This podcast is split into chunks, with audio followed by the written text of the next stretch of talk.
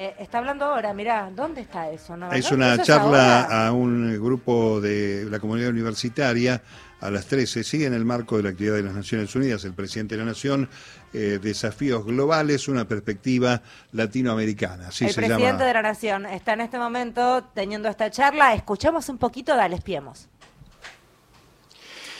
Escuchaba con mucha atención las palabras de Mike. Y para mí es un enorme honor estar aquí en el lugar donde estuvieron antes tantos amigos y tantas personas a las que yo quiero y valoro desde lo más íntimo. Saber que aquí estuvo Néstor, que ha sido para mí un- una persona central en mi pensamiento y en mi vida política. Miren, Anoche terminaba de escribir el discurso que tengo que decir en un rato entre Naciones, ante Naciones Unidas. Y la verdad es que las palabras de Mike me invitan a una reflexión que seguramente repetiré en un rato en ese discurso. La verdad que el mundo en el que vivimos es otro. Es otro. Pero no es otro porque ha cambiado en su estructura. Es otro porque ha dejado al descubierto las debilidades y las miserias que el mundo ofrecía hasta la llegada de la pandemia. La pandemia terminó siendo una suerte de velo que se corre ante todos para dejar al descubierto el sistema injusto en el que vivíamos. Las carencias, las debilidades estructurales de ese mundo. De repente, siempre lo digo, algo imperceptible a la vista humana, fue capaz de arrasar millones de vidas en el mundo y no distinguía entre pobres y ricos, entre poderosos y débiles.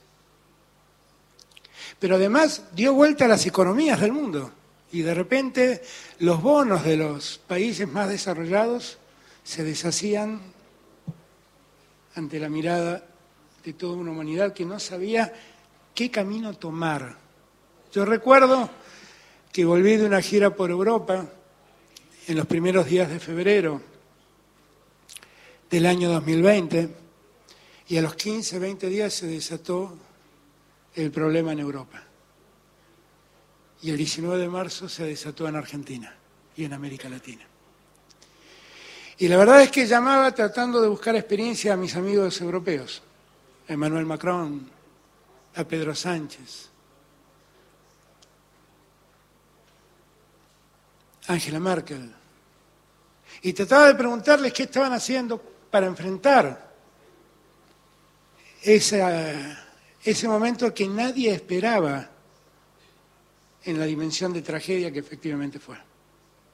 Y era muy impactante, porque nadie sabía cómo reaccionar. Y de repente la ciencia nos recomendó que para poder enfrentar la situación del COVID, lo que teníamos que hacer es volver a las fórmulas de la Edad Media, aislarnos, separarnos del conjunto. Y eso dejó consecuencias tremendas en las sociedades que hoy tenemos. Sociedades que ven realmente una afectación psicológica por lo que ese tiempo representó.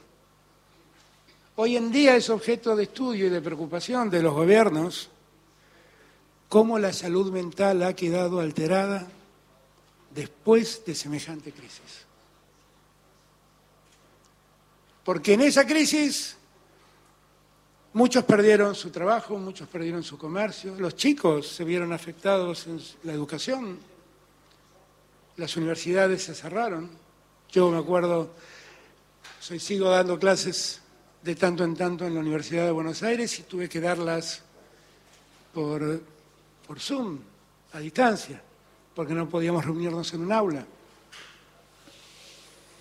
Todo eso deparó consecuencias que hoy se expresan en la sociedad moderna. Además, demostró la desigualdad en la que el mundo vive. En los países pobres murieron cuatro veces más personas que en los países desarrollados. Y cuando la ciencia encontró una vacuna para poder, en fin, al avance del, del virus, vimos la tragedia de la concentración que el mundo enfrenta. El 10% de los países más ricos se quedaron con el 90% de las vacunas. Y el 90% de los países que quieren desarrollarse no tuvieron más opción que andar buscando y rogando por vacunas en el mundo. Nosotros en Argentina logramos avanzar bien con las vacunas y logramos estar prácticamente empezar el proceso de vacunación junto con los países europeos, pero dio mucho trabajo, costó muchísimo lograr ese objetivo. Y allí quedó en evidencia la enorme desigualdad en la que vivimos. La pregunta que debemos hacernos es una pregunta ética. De repente no lo pensamos y no le prestamos atención, pero todos los que estamos acá somos sobrevivientes de una pandemia. Hemos logrado sobrevivir a una de las mayores tragedias que la humanidad recuerda. La pregunta que debemos hacernos es si frente a ese velo que se corrió y dejó al descubierto todas las iniquidades y todas las desigualdades que el mundo vive, no tenemos el deber ético, la obligación ética, la obligación moral de construir algo distinto. Porque si no lo hacemos, entonces tanto sufrimiento no sirvió de nada. La Organización Mundial de la Salud hasta el día de hoy no puede determinar cuántas muertes hubo. Sabemos que tiene un piso de seis, no sabemos si han llegado a diez o más los millones de personas que murieron y quedaron en el camino. Tantas muertes no nos deben obligar a revisar cómo funciona el mundo. Bien, eh, un tramito de lo que viene siendo una exposición, una conferencia del presidente de la Nación en Nueva York, en una universidad, eh, en New School de Nueva York. Esta universidad es el espacio en donde, ante un auditorio colmado por eh, periodistas y también estudiantes eh, está siendo allí eh, el escenario en donde el presidente está dando esta conferencia de desafíos globales, una perspectiva latinoamericana y reiteramos dentro de lo que es el contexto de esta conferencia, luego va a estar respondiendo preguntas.